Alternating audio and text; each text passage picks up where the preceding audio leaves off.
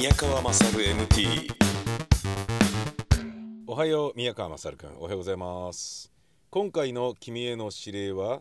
中野区沼袋にある沼袋氷川神社内に併設された中野七福神を参拝してもらうことにある。こちらは平成21年に昭仁上皇、えー、在20年を祝して、えー、沼袋氷川神社境内に奉祭されたもので都内に祀られている七福神としては比較的新しい部類に入るがよその七福神は多少離れた各寺院を巡って参拝するところをここなら一度に7体の福神様が並んでいるのでぶっちゃけ楽。かっこ笑い。なるほどね。またここから新青梅街道方面に向かうと特納豚骨ラーメンの湯無鉄砲中野店があるので胃袋の調子がいい時にでも訪れてみてもいいだろう。なるほどね。無鉄砲東京中野店は中野区江古田にあるみたいですよ。へえ特納豚骨ラーメン濃そうだね。すごいね。豚骨っていうだけで濃いのにさらに脳という濃いという字が入ってるから豚骨よりも濃いわけでしょ？さらにその脳に徳がついてんだよ。特納だよ。特納ってあの、ね竹冠に馬で農家の農の特農家の特納じゃないですよ。あの特別に濃いっていう造語ですよこれ。オリジナルの熟語ですよね多分ね特納って。そんなの言葉としてあるのかなわかんないけど。いや今日はこれは無理だな俺は。うん。いやあの胃腸の調子がねめちゃめちゃ悪いんですよね今ね。うん。胃腸の調子が悪いってことはもう体調がシンプルに良くないってことだかでもあるからちょっとやめときますね。この間ねどうしてもねタンメン食べたくておとついかな、えー、バイク乗ってねツーリング行っていやちょっとタンメン食べタンメン食べたいなと思ってね。食べてまあタンメンだったらね意外とあっさりじゃないですか。で野菜いっぱいあるしラーメンの中でもまだいいんじゃね？みたいな感じだったんだけど食ったらやっぱガツンと あのなんだかんだやっぱ来るよね。うん。ラーメン屋さんで食べるものは。美味しかったからまあいいんだけどさ。何なんですかねこう疲れてる時ってジャンクなものを食べたくなっちゃうよね。まあジャンクっていうこともないタンメンねちゃんとした料理ですけどね栄養満点ですけれどやっぱ僕は個人的にはね汁を最後まで飲んじゃったっていうのがね ちょっとだったんだろうなやっぱりな。うんなんかねツーリングでねさあ帰るかっていう段階になるとツーリングってただ遊んでるだけなのになんかやり遂げた感があってさなんかね自分に褒美をくれてやりたくなるんですよね。よくないねこれね本当に良くないと思います。えー、でも美味しかったからいいやっていう。でもね、えー、ここでね仕事とも言うべきねこのロケにおいて指令が書かれているにもかかわらずそれにね、えー、即した動きがね、取れないというのはちょっとなんかね申し訳ないなという気持ちもあるな、うん、なので無鉄砲東京中野店行ってるけど美味しいよっていう人はいたらメールでもください。それを紹介することで堪忍していただこう。ただしせっかく参拝に出向いたのに相変わらずロケは悪天候目的地は休業迷子に渋滞にと散々な目にあったとしても当局は一切感知しない。あ大丈夫ですよ。あの僕も慣れてますから。自分の持ってなさ加減には慣れてますから大丈夫でございます。なおこのメールは自動に消滅しないのでちゃんと不要ファイルに分類して消去するようにかしこまりました。はい。えー、そんなわけで私宮川勝は沼袋保育園沼袋つつじ会館の向かいのコインパークに車を止めております、えー、中野七福神というのが、えー、あるらしいですね。この近くにあるということなのでちょっとまあ向かってみますがこれは確かに便利だよ。ホームページで見たけれどなんかねあのー、こうもうなんか普通にたくさんいる。すっごい楽みたい。うん。このねあのだから楽させてくれるシリーズもありがたいよね。うん一回ねあのお遍路様のね四国のお遍路を行かなくてもここをぐるりと地下を回るだけでお遍路体験ができるよっていうやつがあってで500円払って地下歩いてっていうのをやりましたけどで録音もさせてもらったけど怖いねあれね。あの怖かったけどそしてその怖さがあのビジュアルがないラジオで俺がヘラヘラしていることによって全然ね聞いてる方々に伝わってはいなかったとは思いますけどめちゃめちゃ怖いやっぱ地下でひんやりするしでね石像がずらーっと並んでるのがやっぱ迫力だよね。死体安置所ではないのにあぐらかいてる石像がずらっと並んでるところを延々に歩くわけですよ薄暗い中で。これは結構なものがあったなでね、えー、年代がねずっと書かれていて、えー、昭和何年とか、ね、がもう1年に1年ごとに1体ずつあるわけですよ。で自分の生まれた年の、えー、前であの手を合わせて自分の人生を振り返りましょうみたいなこととかもあるんだよね。いやでもあれもあのー、ね一気に来られるからあのね311以後に菅直人がねお遍路行ってなどういうつもりだよみたいな感じであのみんなからちょっとなんだろうな来んじゃねえよみたいなことを四国の人からも言われてたみたいな話を聞いてそこまで、ね、意味嫌わなくてもって思ったけど、ね、ああいうようなことしなくていいってことですよね。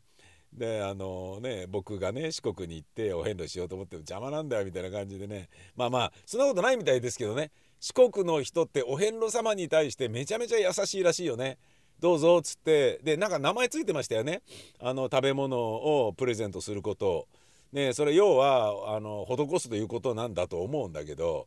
うん、それになんか名前ついてってそれの文化がもうね四国には根付いてるって話を聞いたことがあってそれはそれですごいなと思いましたね。うん、日本は広いなっていうのと同時に行ってみなきゃわからねえことがたくさんあんだなっていうことなんでしょうね。えー、さておき今日は、え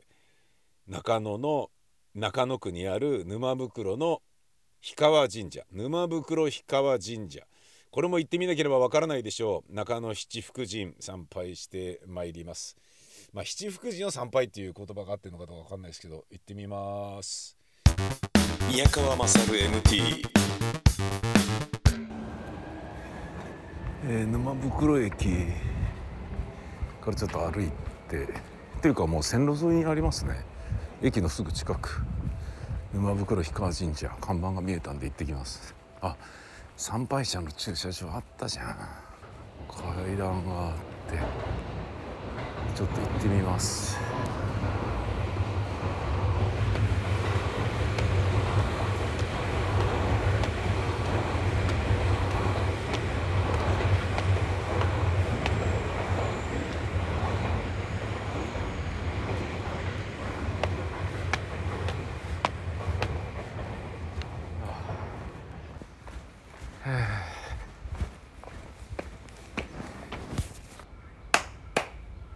道館杉ほうなんすかこれは。当神社には太田道館が植えたと言われる道館杉がありました。惜しくも昭和19年に枯れてしまった当時の写真からは高さが30メートルに達し樹齢数百年にもなると思われるご神木の姿が忍ばれる。へえ。あここだ。ちょっと歩いて境内の中歩いていると多分ここだと思われる中野七福神。おおいった。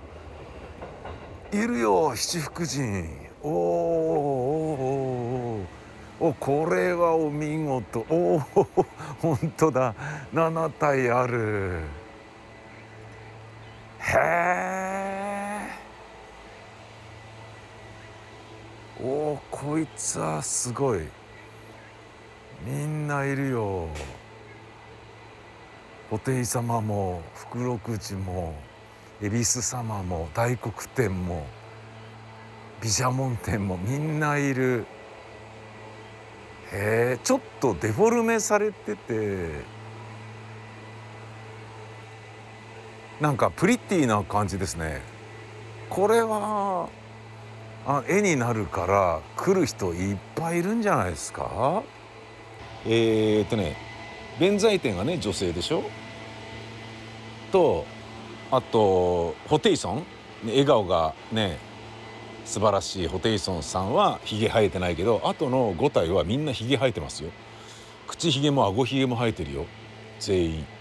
しかもね福禄寿と寿老首老人に関しては顎ひげものすごい伸びてますね。口ひげじゃなくてえちょっと待ってこれ鼻毛が伸びてんじゃねえか？すげえ長いぞ。鼻から出てるぞ。口ひげないぞ。口鼻の下にないぞ。ああ中野七福神。お参りできました。ありがとうございました。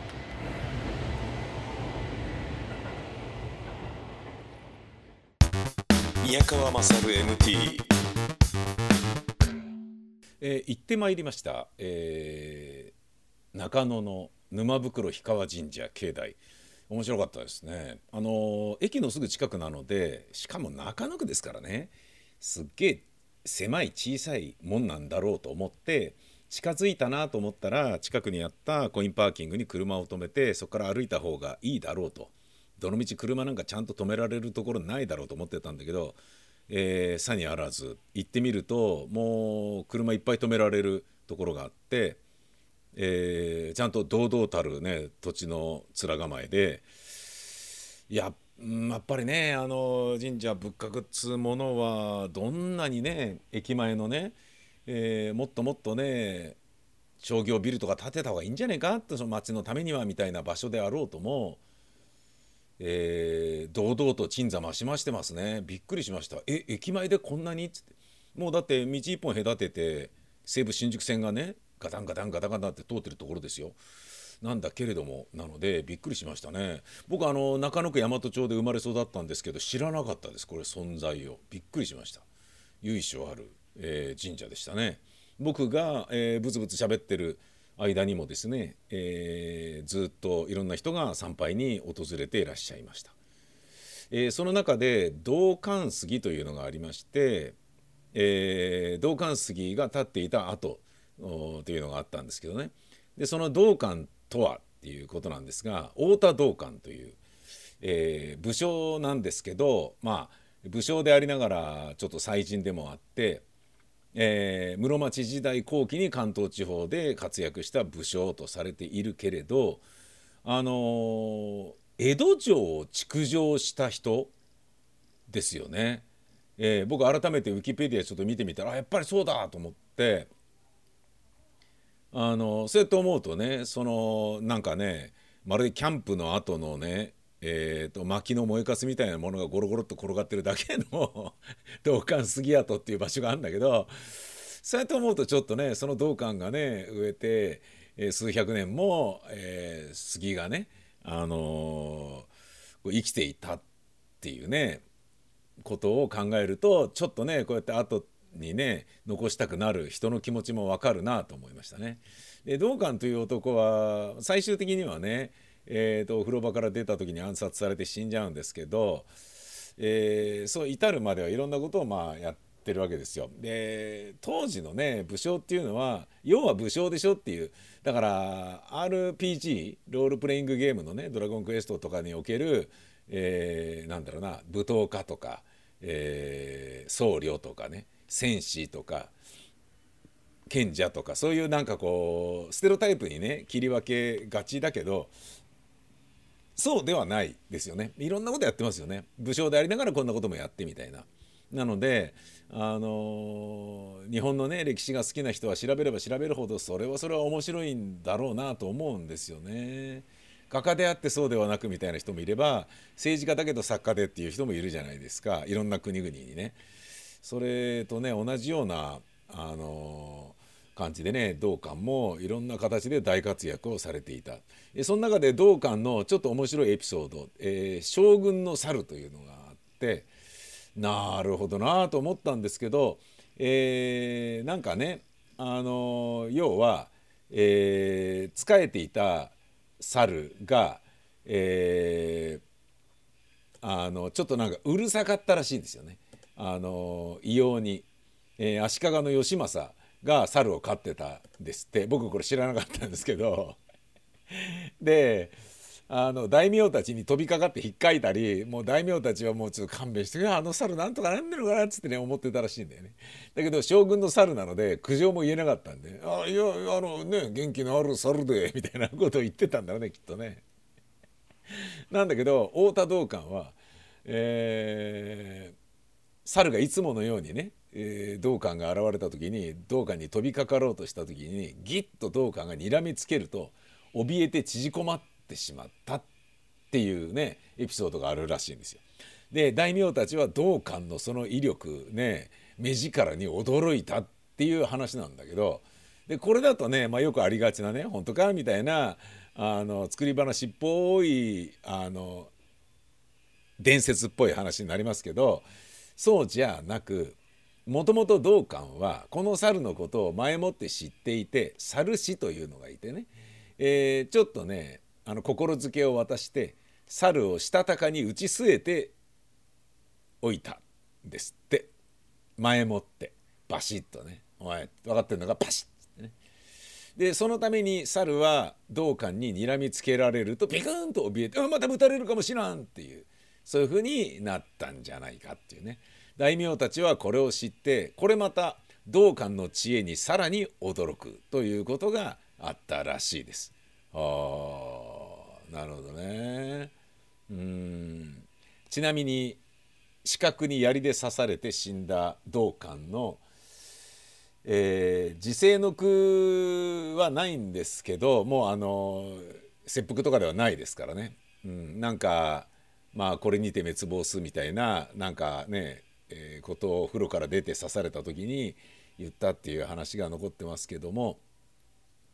え、道館が歌を好むことを知っている刺客は、えー、この句を読むというのがあるらしいです。えー、上の句「かかる時さこそ命の押しからめ」で、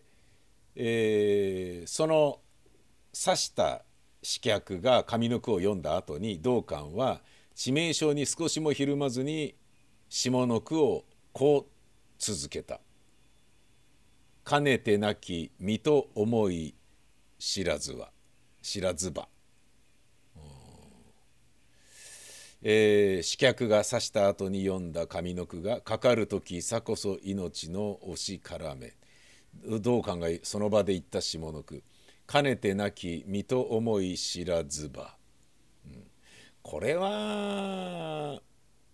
あの作り話っぽくないですか？って思ってんだけどそう思うと、うん、なんかね、えー、過去の偉人に失礼だからこれは本当ってことになってるんでしょうけどね。これ意味はこのような時どんなに命が惜しいだろう前もってから前もって元から存在しない自分と悟っていなかったならばということなんだよね。えー、これはね、まあ、偉大な人物が死に直面した時に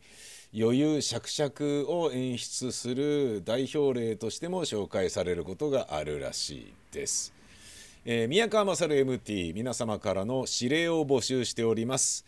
mmmt.jorf.co.jp mmmt.jorf.co.jp どしどし待ってます。ほんじゃまたです。さよなら。